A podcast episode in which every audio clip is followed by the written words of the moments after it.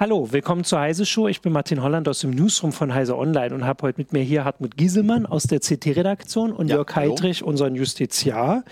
Äh, und zwar zu einer Geschichte, die ähm, ja, aus, aus, der CT kommt und kam. Äh, gestern, Mittwoch, muss man mal dazu sagen, die Sendung wird ja eine Weile gehört. Am Mittwoch äh, habt ihr öffentlich gemacht, dass es bei der Autovermietung Buchbinder zu einem ja, wie soll man das sagen, also gigantischen, genau, also ist, wir sind ja sonst immer schon bei den, man muss die Worte immer ähm, mit Bedacht wählen, aber schon ein gigantisches Datenleck ähm, gab, dass äh, Millionen Kundendaten betroffen waren und genau. auch jetzt, also das ist gestern öffentlich geworden, aber diese Geschichte ist ja jetzt gerade erst so, dass sie immer mehr Leute erreicht und auch Betroffene, also das heißt, das wird alles noch größer ähm, und mehr Leute werden mitkriegen, was das für sie bedeutet und ja. auch bei Buchbinder werden sie wahrscheinlich noch mitkriegen, was das für sie bedeutet und deswegen haben wir gesagt, wollen wir da heute mal ein bisschen drüber sprechen.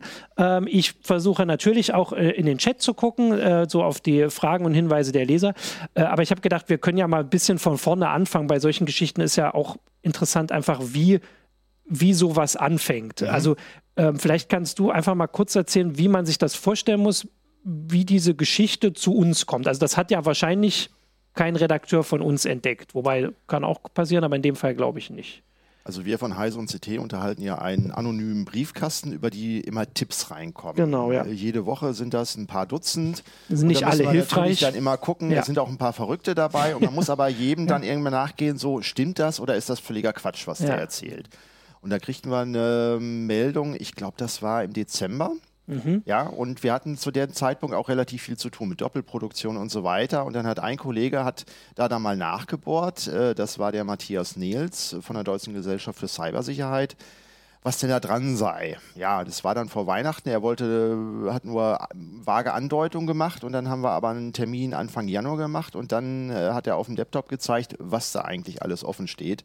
Mhm. Und das war ein kompletter Backup-Server der Firma Buchbinder, wo täglich neue Backup-Dateien gemacht wurden, insgesamt mhm. 10 Terabyte fanden wir da drauf mhm. und dann konnten wir in eine dieser Backups dann mal reingucken, das war eine SQL-Datenbank und äh, da konnten wir gleich eigene Mitarbeiter entdecken, auch äh, Verwandte und so weiter und sind dann beim Durchzählen auf äh, über drei Millionen äh, Kunden gekommen, ja. die in dieser Datenbank äh, vorhanden waren. Und äh, also nur um das mal, also erstmal kann man die, also diese 10 Terabyte sind ja mal schon so groß, aber die sind nicht komplett außerhalb auch unserer vielleicht Erfahrung, weil man hat ja auch große Festplatten, aber es sind ja 10 Terabyte an Textdaten größtenteils. Nicht Textdaten, ah. sondern es sind eingescannte Digitaldokumente. Ah, okay. mhm Fotos von Unfallautos ähm, und so weiter. Also quasi deren komplette Firmendatenbank ja. wurde da gespeichert auf einem einzelnen Server in der Cloud.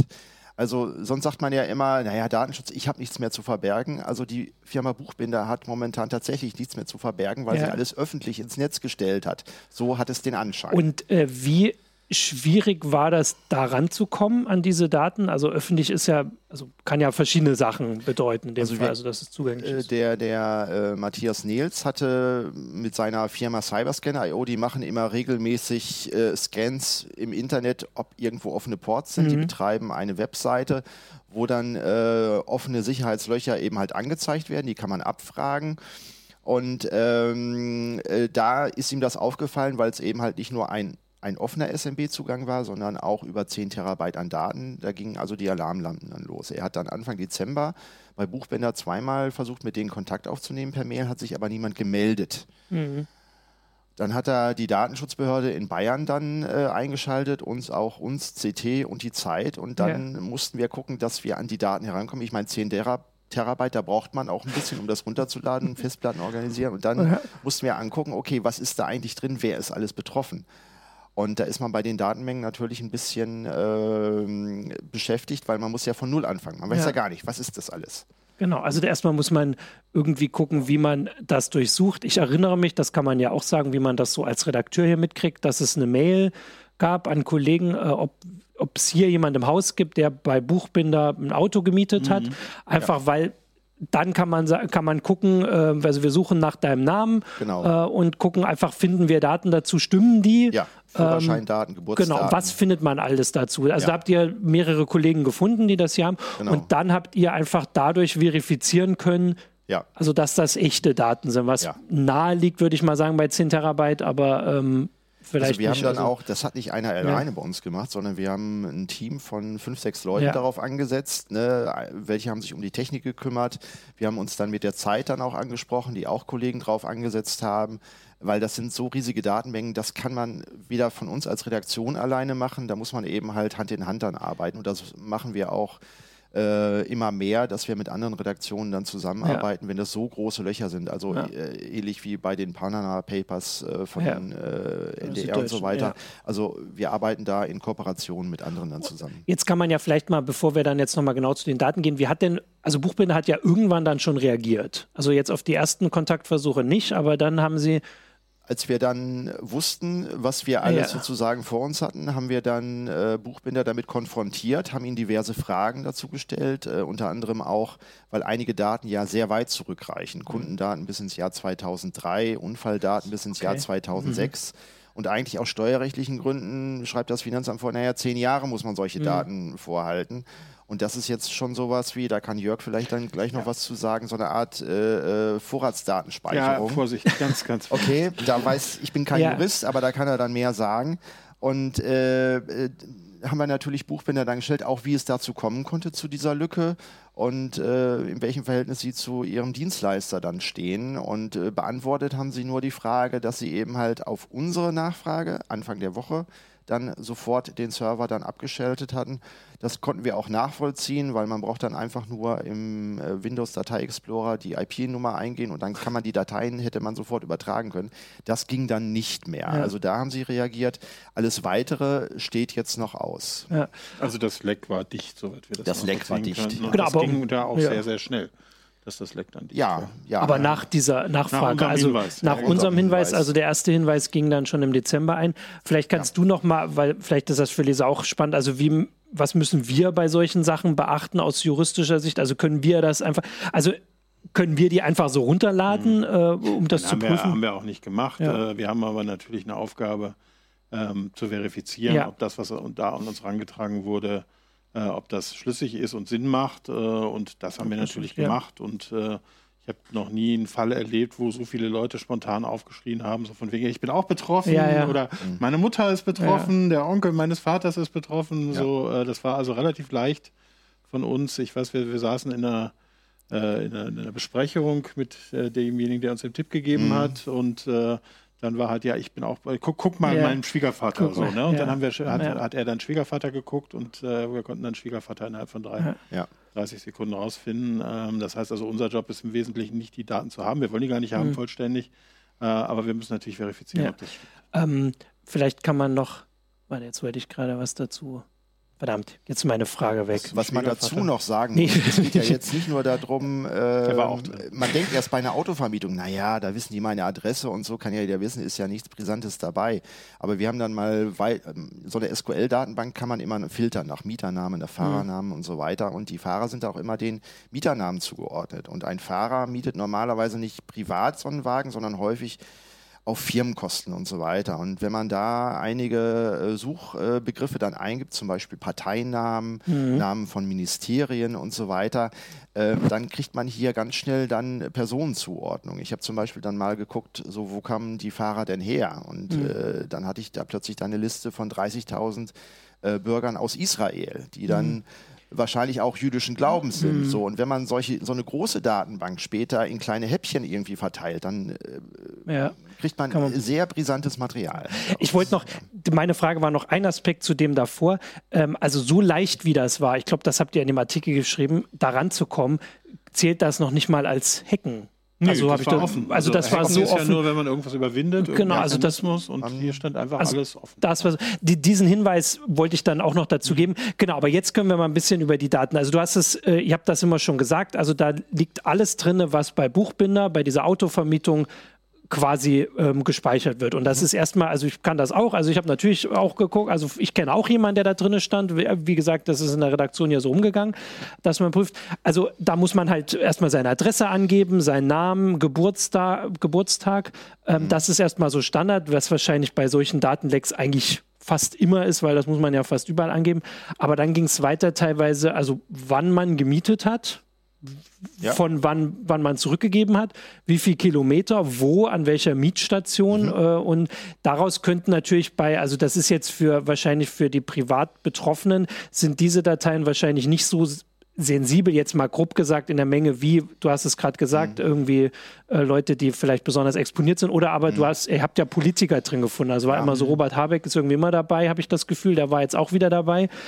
Da kann man daraus natürlich ja. Schlüsse ziehen. Vor allem zusätzlich, dass bei solchen Leuten vielleicht auch die Privatadresse drinsteht, was dann problematischer ja. ist. Ja, sehr exponierte Personen ja. äh, des öffentlichen Lebens, Dutzende von prominenten äh, Weltstars des Sports. Wir haben die jetzt nicht alle genannt, weil äh, wenn die dann aus der Presse erfahren, oh, ihre Daten wurden geleakt, einige sind auch, äh, stehen unter, äh, weiß ich nicht, äh, Polizeischutz mhm. oder deren Privatadresse soll nicht öffentlich scheinen, weil sie eben halt bedroht worden sind. Da haben wir mit der Zeit dann uns abgesprochen, dass wir eben halt nicht die Prominenten in den Vordergrund stellen, ja. Äh, sondern nur diejenigen, die vorab gesagt haben, okay, es ist äh, okay, wenn sie meinen Namen äh, erwähnen, aber wir haben die anderen äh, Prominenten haben wir alle außen vor gelassen, weil die nicht im Zentrum der Recherche standen. Ein paar haben sich ja gemeldet, beziehungsweise ein paar hat die Zeit ja befragt, deswegen ja. können wir sie da, mhm. glaube ich, dann auch genau, nennen. Also genau, der, Anne Schönbohm. Anne Schönbohm, der Chef vom BSI, der ah. auch in der Tagesschau da gestern mhm. noch äh, zu befragt wurde, der not amused war, hatte ich den Eindruck. Ja. Nee. Äh, ähm, Okay, und jetzt könnte man ja auch, aber also das habt ihr in dem Artikel auch gemacht, also das ist jetzt die eine Sache, aber ihr habt auch mal erklärt, und das kann man durchaus jetzt auch nochmal für die Zuschauer sagen, warum das so problematisch ist. Also das ist oft mal, also ich glaube, dass viele, die das jetzt hören, sagen, das ist schlimm. Also vor allem die Zahl, drei Millionen, das sind wirklich mhm. viele und vor allem jeder, wenn auch mal den Zuschauern können mal nachdenken, jedem fällt irgendeiner ein, wo er sagt, der hat mal bei, bei dieser Autovermietung äh, da gebucht. Ähm, aber mit diesen Daten kann man ja ganz schön viel äh, schlimme Sachen, sage ich jetzt mal, machen. Also das habt ihr, also da muss man ja. jetzt noch nicht mal besonders irgendwie kriminell veranlagt sein, dass man da so Ideen hat. Also ähm, wollte ja mal kurz was sagen dazu. Also einfach ein bisschen jetzt hier so Inspirationen geben für, damit die Leute sich auch nachvollziehen können, warum das gefährlich ist, wenn jemand ja. ihre Adresse und E-Mail-Adresse hat und weiß, dass sie bei Buchbinder gebucht haben. So ich, äh, du kannst, ja, fang, fang du mal an. Also ähm, das erste ist natürlich, dass wenn man äh, zum Beispiel Firmennamen oder Ministerien rausfindet, dann sieht man genau, wer gehört denn dazu mit Privatadresse. Wenn mhm. die dann eben halt in sensiblen Bereichen arbeiten. Wir hatten zum Beispiel auch zwei ah, Mitarbeiter der Firma Finn Fischer, die stellt Spionagesoftware her, ist ah. auch sehr unrühmlich. Ja.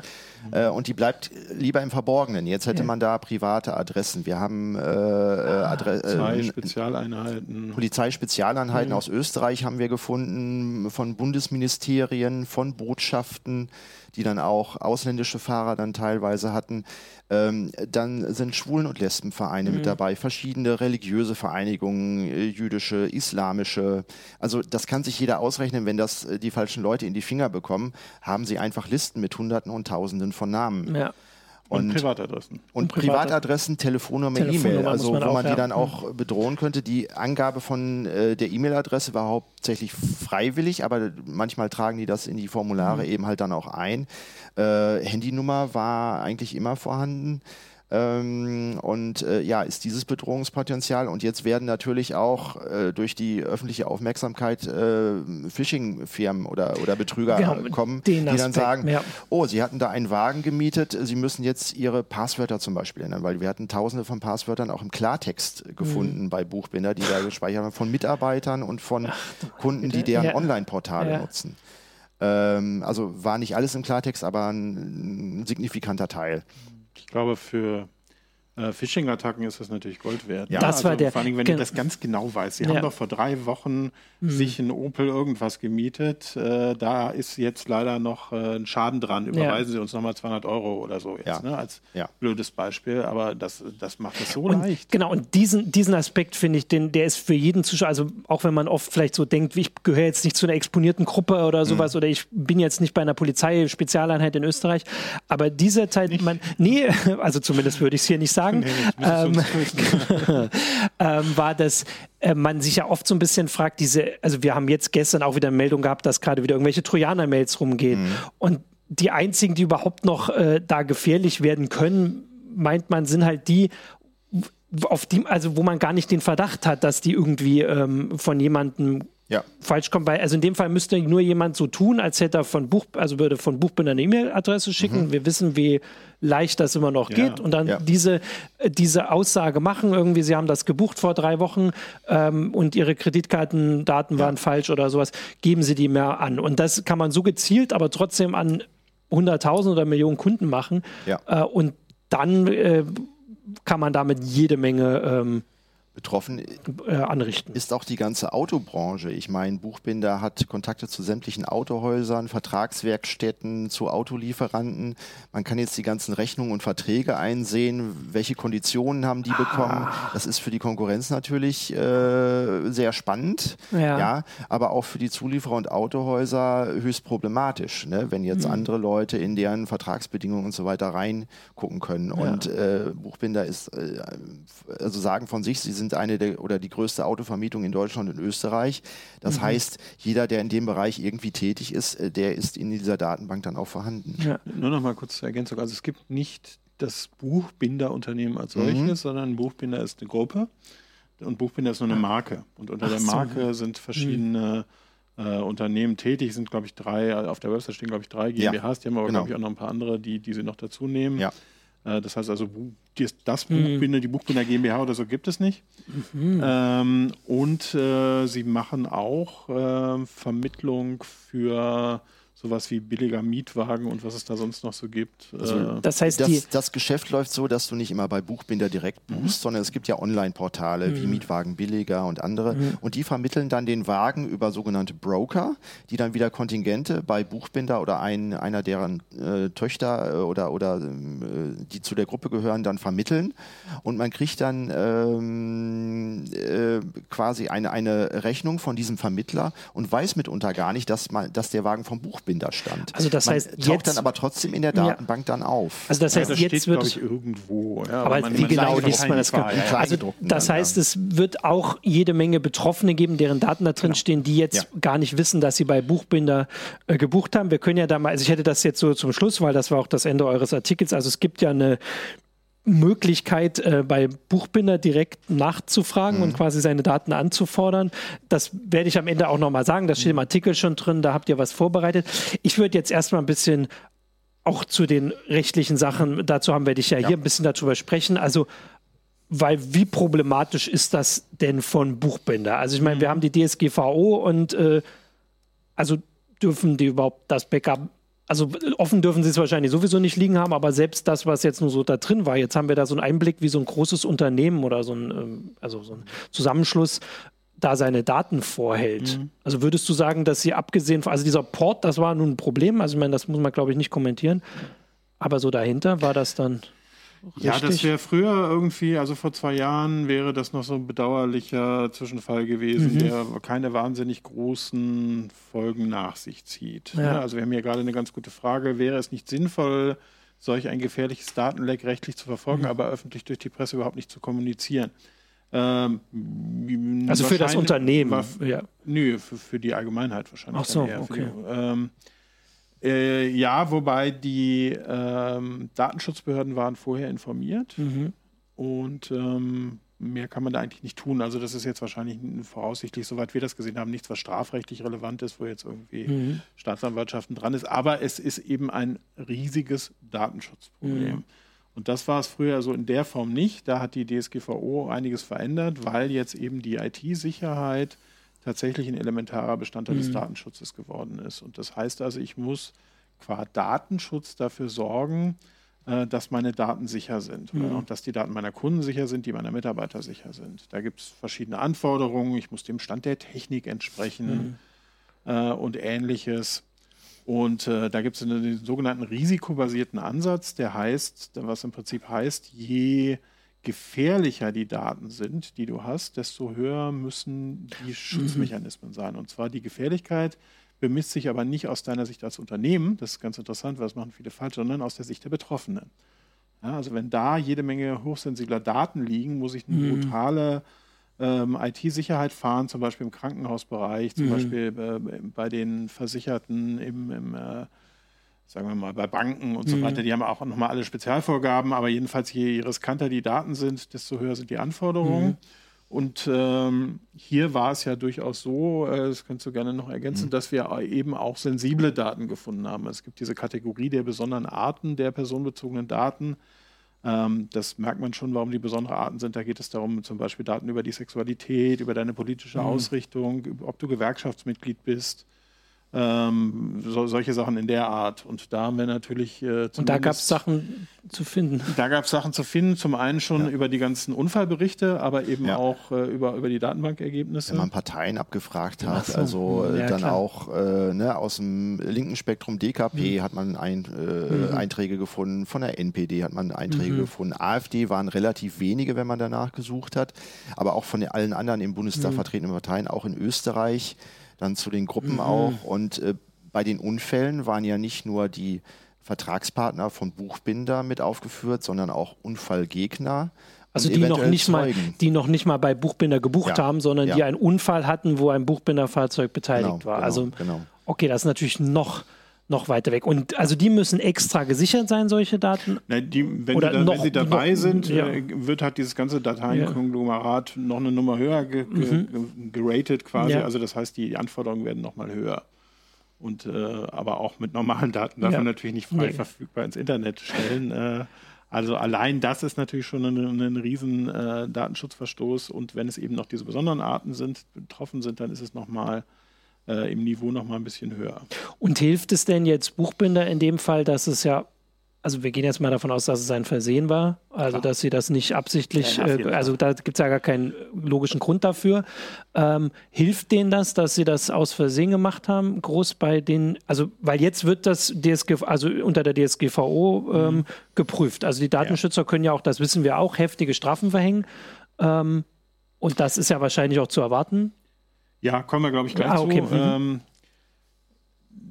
das, also das ist der eine Punkt. Das waren ja. Daten, die, die nicht äh, online gehören, online und mhm. es waren eben auch besonders schützenswerte mhm. Daten. Das heißt also, äh, hier wurde massiv gegen die Pflicht zur IT-Sicherheit, so nenne ich es jetzt mal mhm. vereinfacht, ja. äh, verstoßen. Das ist der eine Punkt. Ja. Der zweite Punkt, das ist das, wo, wo du auch so ein bisschen äh, recherchiert hast, ist, äh, zu gucken, dürfen die Daten da überhaupt noch drin sein? Mhm. Also haben wir, haben wir nicht Jahre plötzlich irgendwelche Daten, die da vielleicht gar nicht mehr drin sein können?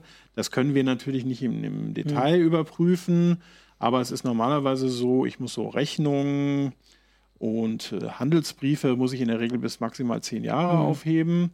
Äh, und für alles, was darüber hinausgeht, brauche ich eine gute Erklärung. Ja. Ja, eine gute Erklärung kann ein laufender Rechtsstreit sein und so weiter. Also da gibt es schon Sachen, mhm. ähm, wo ich die länger aufbewahren darf, aber ich muss das schon gut erklären können. Ja, und, und auf Nachfrage Menge, hat ne? Buchbinder das äh, nicht, nicht, erklärt, nicht bisher gemacht, nicht. Vielleicht mhm. tun sie das ja noch. Ähm, ja. ja, genau. Und wenn ich die Daten nicht habe, ist das, äh, wenn ich die Daten habe, die ich nicht haben darf, weil sie eigentlich schon gelöscht mhm. gehören, die müssten dann nach diesen zehn ja. Jahren gelöscht werden, ist das wiederum ein neuer, zusätzlicher Verstoß ah. gegen die DSGVO. Und dafür gab es zum Beispiel äh, diese äh, ein Bußgeld in Berlin, Deutsche Wohnen, 14,5 mhm. Millionen. Ähm, nicht ganz verwandt, mhm. aber jedenfalls hatten die auch jede Menge Sachen gespeichert, die, die sie nicht hätten haben. Und da dürfen. kommt dann diese Geschichte, die immer so als Damoklesschwert über den äh, vor allem Unternehmen schwebt, äh, dass es halt ähm, so und so viel Millionen oder 4 Prozent des Umsatzes. Genau, das, ist, ist, kann man sich relativ leicht inzwischen sogar ausrechnen. Mhm. Also die, die Datenschutzbehörden haben da so eine äh, Rechnungsgrundlage entwickelt. Die kann man auch, äh, kann, kann auch jeder sich anschauen. Äh, einfach mal äh, Berechnung äh, Bußgeld DSGVO eingeben. Okay. Da gibt es jede Menge äh, DSGVO-Rechner. Und dieses Bußgeld berechnet sich ähm, nach dem Jahresumsatz. Mhm. Und es ist ein bisschen umstritten, ob nach dem Jahresumsatz des jeweiligen Unternehmens oder der ganzen Unternehmensgruppe. Und das ist hier wahrscheinlich das wäre hier Faktor wichtig. Null, ja? Ja, also okay. mhm. das ist ein Riesenunterschied. In der DSGVO steht tatsächlich Gruppe. Ja. Ah, okay.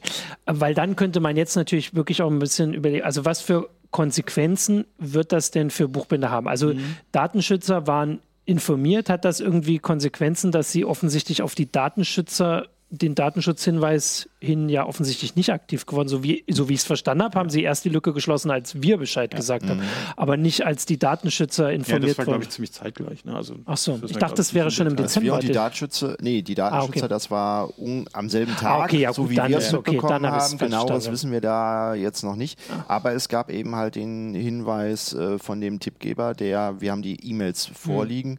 schon versucht hatte, äh, mit zwei E-Mails Anfang Dezember eben halt ja. Kontakt aufzunehmen. Und einer war, glaube ich, an Datenschutz. -Ad. Eine an Datenschutz. Da hätte man schon reagieren. Okay. Und, und äh, eine an äh, einen Mitarbeiter konkret. Okay. Ja. Ähm, also das heißt, es wird jetzt wahrscheinlich Ermittlungen geben, also die Datenschützer, mhm, die das sind, die in Bayern, mhm. weil die in Regensburg sitzen, genau. glaube ich, ähm, ja. Ähm, aber ist das damit dann erledigt? Oder also, Nein. wie ich es verstanden habe, können die Kunden selbst die Betroffenen damit, damit auch? Ehrlich gesagt fängt es damit jetzt erst an. Ja. ja. also, also wir haben diese, dieses Bußgeld, was man eben, wie gesagt, anhand des Umsatzes berechnet und dann gibt es noch so ein paar zusätzliche Faktoren. Äh, da kam das rein, was du eben gefragt ja. hast, äh, ob es zum Beispiel vorsätzlich oder fahrlässig ist. Mhm. Äh, das ist dann nochmal so plus, minus mehrere Prozente. Okay. Äh, hier war es fahrlässig, also da wird ja. sicherlich mhm. das, das runternehmen, aber wobei, es war halt ein harter Verstoß. Ne? Wobei der Punkt ist, selbst wenn diese SMB-Lücke nicht aufgetaucht wäre, dass ein äh, Unternehmen mit drei Millionen Kunden und neunstelligen mhm. Umsätzen sein gesamtes Backup unverschlüsselt auf einen einzelnen mhm. Server im Internet stellt, ich meine, äh, wenn es jetzt nicht die SMB-Lücke gewesen wäre, wäre nächste Woche vielleicht ein anderes Sicherheitsleugnen. Also das ist schon von der von der Konstruktion mhm. her hochfahrlässig. Ja, ja, genau, den, den Teil, also das fand ich auch, dass man das irgendwie nochmal so erwähnt, weil es klingt halt nicht sehr, also wie es sein soll. Genau, und die können sich natürlich ja. auch nicht damit rausrechnen, äh, dass sie einen, einen, Dienstleister benutzt haben, also zumindest nach außen nicht, weil äh, ich hafte natürlich immer ja. erstmal für meine Dienstleister. Es kann sein, dass sie das von innen, äh, im Innenverhältnis sich dann Schadensersatz mhm. machen. Wenn, wenn der Dienstleister das verursacht hat, wissen wir aber nicht. Die haben sich auch noch nicht geäußert. Ähm, ja, und das ist dann der erste Punkt. Ähm, also die, die, das Break, also wir haben, wir haben das, äh, die Lücke als solches, mhm. dann die Frage, dürften Sie die Daten speichern? Und dann kommt nochmal eine ganze Geschichte hinterher, die nochmal genauso kritisch ist, nämlich die Meldepflichten. Mhm. Das, sind, das ist an dem Punkt, wo Sie jetzt sind. Also Sie hätten, nachdem Sie das wussten, 72 Stunden Zeit gehabt, sich an die Aufsichtsbehörden zu wenden und das zu melden. Und das wäre eigentlich nach der ersten E-Mail an da kann man drüber streiten. Also okay, das, ja, da das, man, das, werden Sie dann sagen, ja. dass Sie die vielleicht ist im Spam-Ordner gelandet, keine Ahnung, wie man sich da ja, als Unternehmen. Das ist auch mein, meine Organisationsverschwörung. Ja. Das, das okay. muss die Behörde mhm. ähm, beurteilen. Kann sein, dass sie das so sieht, aber spätestens unsere, unsere mhm. Nachricht oder die äh, wäre der, der Zeitpunkt gewesen. Und wenn sich da äh, vorher schon die Datenschutzbehörde gemeldet hat, ja, dann hat man im Prinzip auch schon verloren. Das okay. war hier, mhm. hier schon der Fall. Aber jedenfalls muss man melden normalerweise. Äh, das ist relativ umfangreich. Ich muss also erzählen, was passiert ist, äh, was für Maßnahmen ich ergriffen mhm. habe, äh, was für einen Umfang das hat. Also das ist auch nicht so einfach, so eine Meldung. Und man hat nur 72 Stunden Zeit. Mhm. Ja, also das ist echt eine Herausforderung. Mhm. Da kann ich auch nur jedem Unternehmen eigentlich empfehlen, sich da externe Hilfe mhm. zu holen, Profis, die sich da auskennen. Auch möglicherweise bei den größeren Unternehmen. Und wir haben hier ein größeres Unternehmen, ja. auch PR-Leute. Ähm, weil es geht hier schnell nach hinten los. Ja. Mhm. Äh, das ist der eine Punkt. Und der andere Punkt, das ist hier äh, wahrscheinlich auch was, was äh, viele unserer Kollegen ja auch und mhm. unserer Leser sich die Frage stellen, werde ich denn informiert? Ja.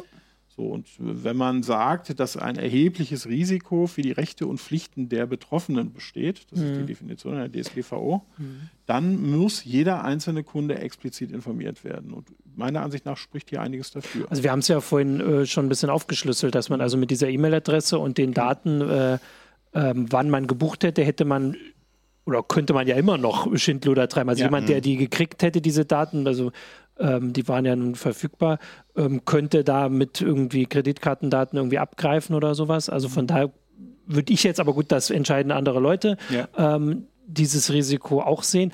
Aber also, das, also im Moment machen sie es nicht. Das kann man ja, sagen. Im Moment das müssten sie noch nicht. Also da, okay. das ist ja auch ein Riesenakt. Ne? Ja, also da genau. werden sie sicherlich noch bis Anfang nächster Woche für Zeit haben. Okay. Ähm, aber natürlich so Leute, die, die wo, wo jetzt irgendwie äh, Ver Verletzungsberichte oder so mhm. in den Akten stehen, da muss ich auf jeden Fall ja. informieren. Ne? Ja. Ah, stimmt. Die, die Unfallberichte sind noch so extra, weil sie halt ja. noch viel mehr Informationen genau. und auch viel sensiblere ja. Sachen haben. Welche Frage ich mir noch stelle, mhm. äh, auch an dich, Jörg, ähm, wenn jetzt Daten schon mehr als zehn Jahre alt sind mhm. und äh, die Kunden inzwischen an äh, die, die Adresse gewechselt haben, eine andere Telefonnummer und E-Mail-Adresse haben, und äh, Buchbinder, die darunter nicht mehr erreichen kann, äh, wie, äh, also wie stark müssen die sich anstrengen, mhm. um einfach die Betroffenen zu erreichen?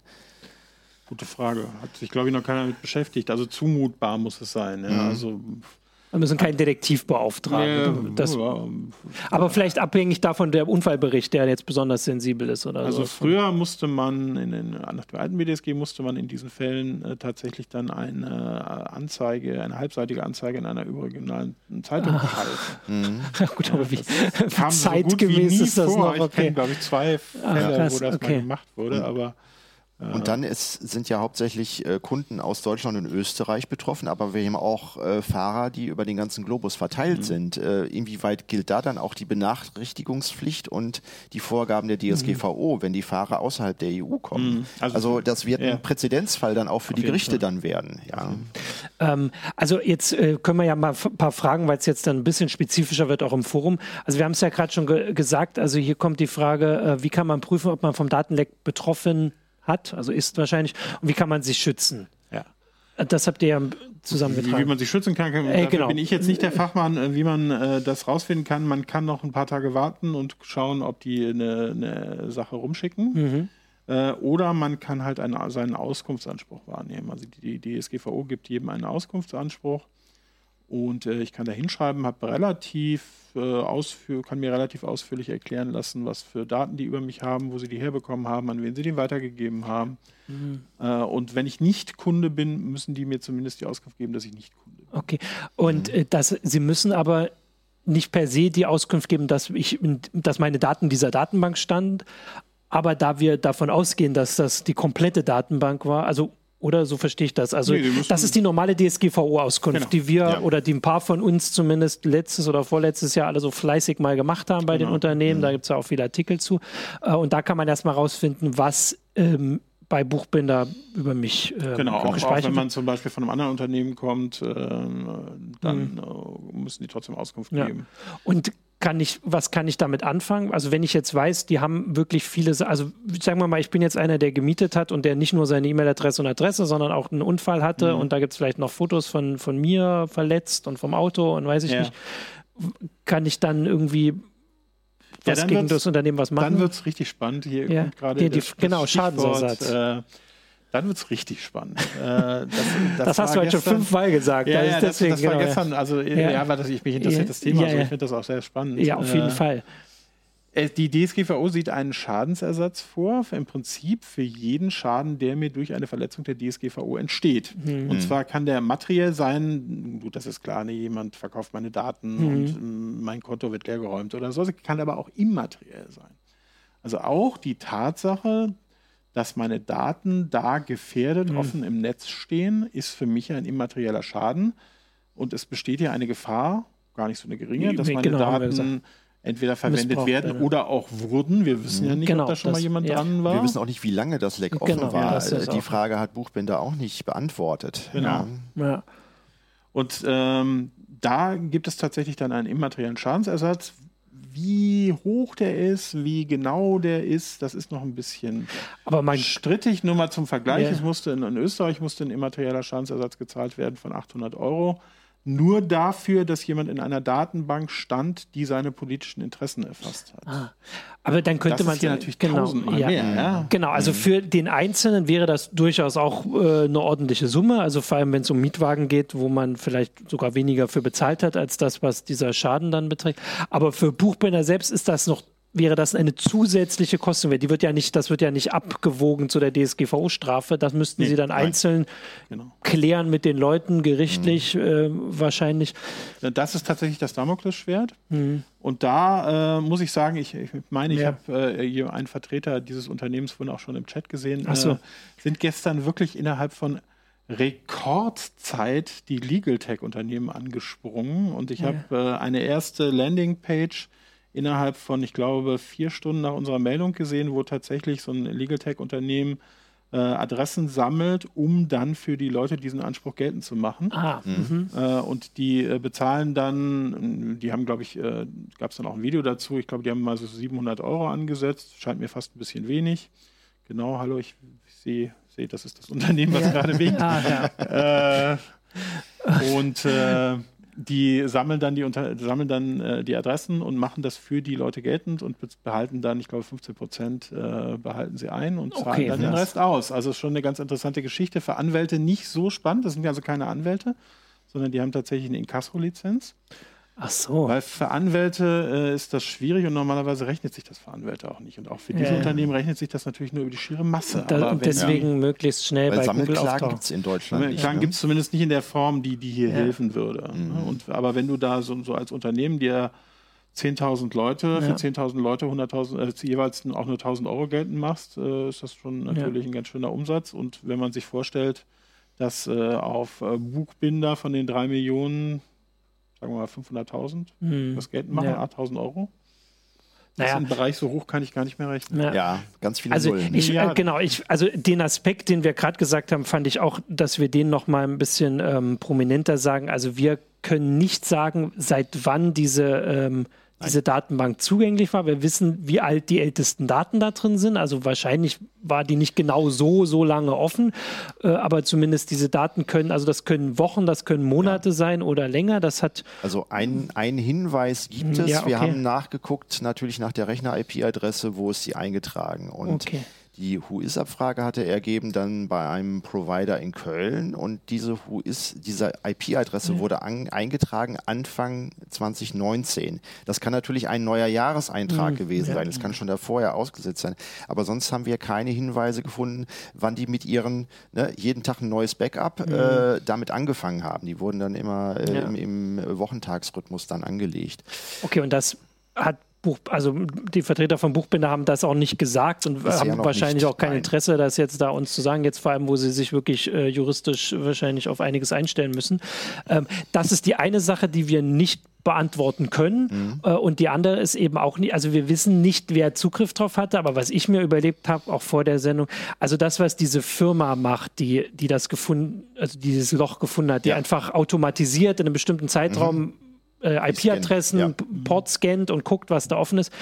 Das kann jeder machen. Also ich meine, die machen das für, ja. für ihre ähm, Angebote, was sie anbieten und Technik, genau. aber das können auch Leute machen, die ähm, andere Interessen haben. Da gibt es kostenlose Tools und wenn man so ein Tool einmal so einen Crawler irgendwie losschickt, der ist in einer Stunde, ist der mit allen IPv4-Adressen, ist der einfach durch und zeigt dann an, wo ist ja. ein offener SMB-Port, da muss man weiter gucken, brauche ich da ein Passwort, um daran zu kommen oder nicht?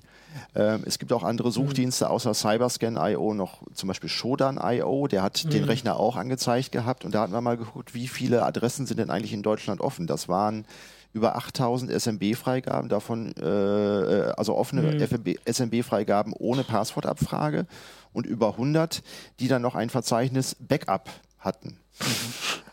Und also ich glaube, ah, es kommen noch ein paar äh, Geschichten. Buchbinder ist hier nur die Spitze des Eisberges. Und äh, wir hatten ja den Fall äh, Ende letzten Jahres, wo wir eine Praxis in Celle hatten, wo ein Firmenrouter der Telekom mhm. einfach falsch konfiguriert war durch einen ja. Firmware-Bug, wo auch ein, ein Port offen war und was man nicht so einfach rauskriegen konnte. Also wir wissen nicht, welcher Router da eingesetzt wurde.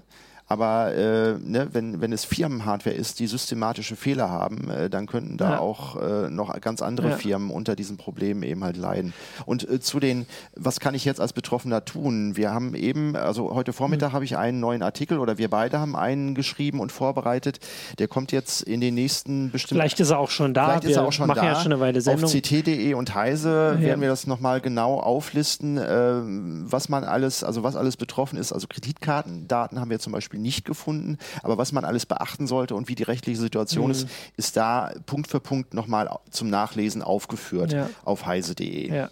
Genau, und wir geben auch, wir haben ähm, ein, kennen wahrscheinlich viele schon, äh, ein Formular äh, entwickelt, womit man seine Selbstauskunft machen mhm. kann. Der CT5F die CT-Fassung von Toms freundlichem Folterfragebogen. Ach so, ja. Und äh, der steht hier zur Verfügung. Äh, wir haben den jetzt nicht hier individualisiert auf den Fall, aber im Prinzip muss man nur noch die Adresse eintragen.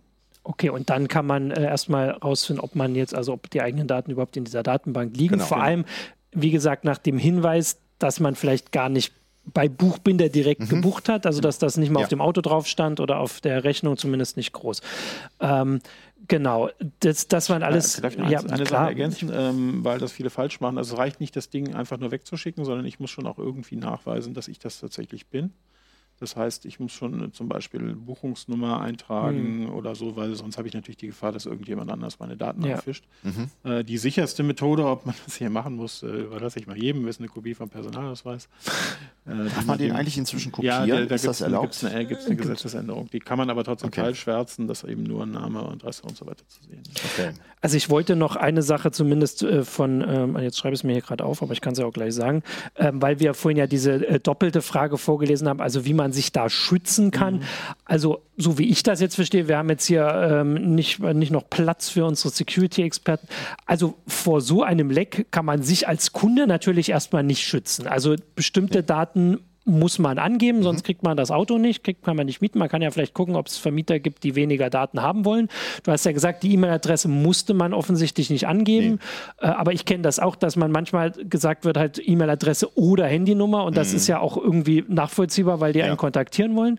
Ähm, das heißt, man kann halt vielleicht selbst überlegen, was ist irgendwie weniger sensibel, solche Sachen. Aber ja. das ist wirklich minimal. Aber man kann sich nicht schützen, davor, dass das Unternehmen so fahrlässig mit meinen Daten umgeht. Mhm. Ähm, man könnte natürlich vielleicht, äh, wenn man einen Wagen gemietet hat, nach einiger Zeit dann äh, an das Unternehmen herantreten und sagen, bitte löschen Sie meine nee, Daten. Kann man, ja, kann man machen, aber es bringt nicht viel. Okay. Ähm, weil die tatsächlich, äh, wie wir auch, also das ist ein ganz ja. häufiger Fall, wir kriegen ja auch sehr viele also wir haben den Golem ja selbst erschaffen ja. in Form von mhm. dem CT5F, kriegen ja auch viele von den Dingern und müssen den Leuten immer erklären, nee, leider können wir eure Daten nicht löschen wir wollen die zwar gar nicht mehr benutzen, aber wir haben eine steuerrechtliche Aufbewahrung. Das haben wir ja gerade, genau. In der Regel von zehn Jahren, ne? und das ist hier ja. dann auch so. Aber bei alten Daten, also zumindest da müssen die ja selber handeln. Ja, das ja. ist ja, gerade der Sinn. Genau. genau.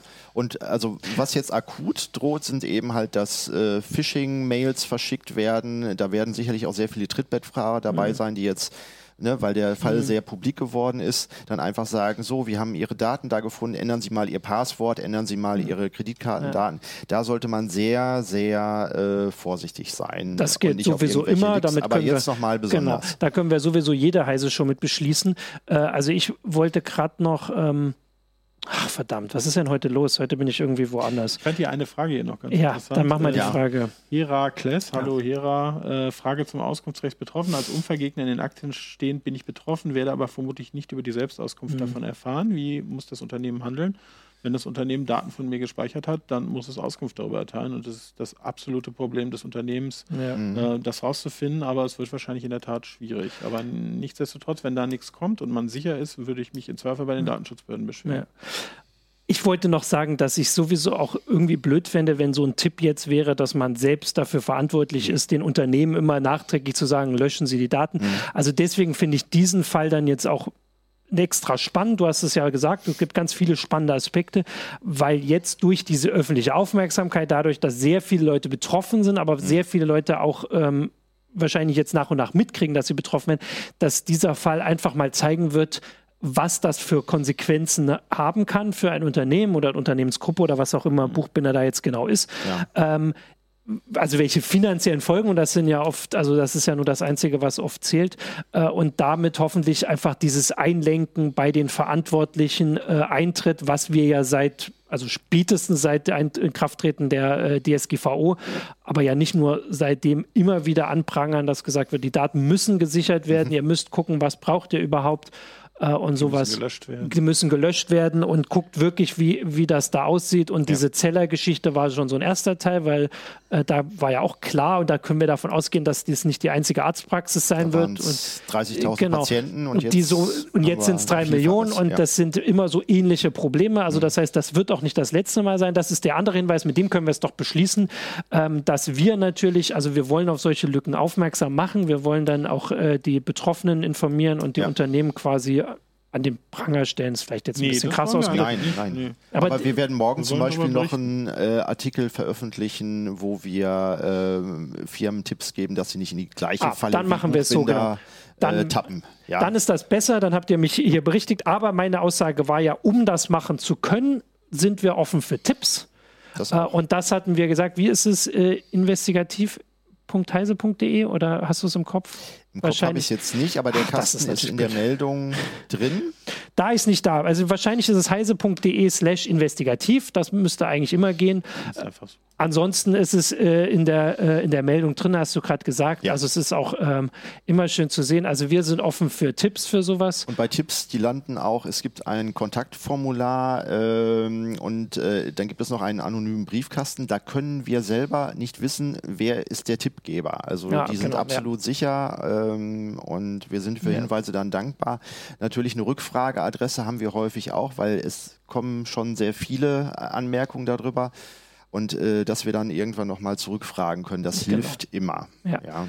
Genau, also deswegen haben wir auch so ein bisschen erzählt, wie das bei uns läuft, wie wir die Sachen prüfen, dass wir nicht einfach alle Hinweise und ich weiß selbst, was für Hinweise da manchmal ankommen, ähm, nicht alle ähm, verifizieren können äh, oder mhm. äh, wollen, wie auch immer.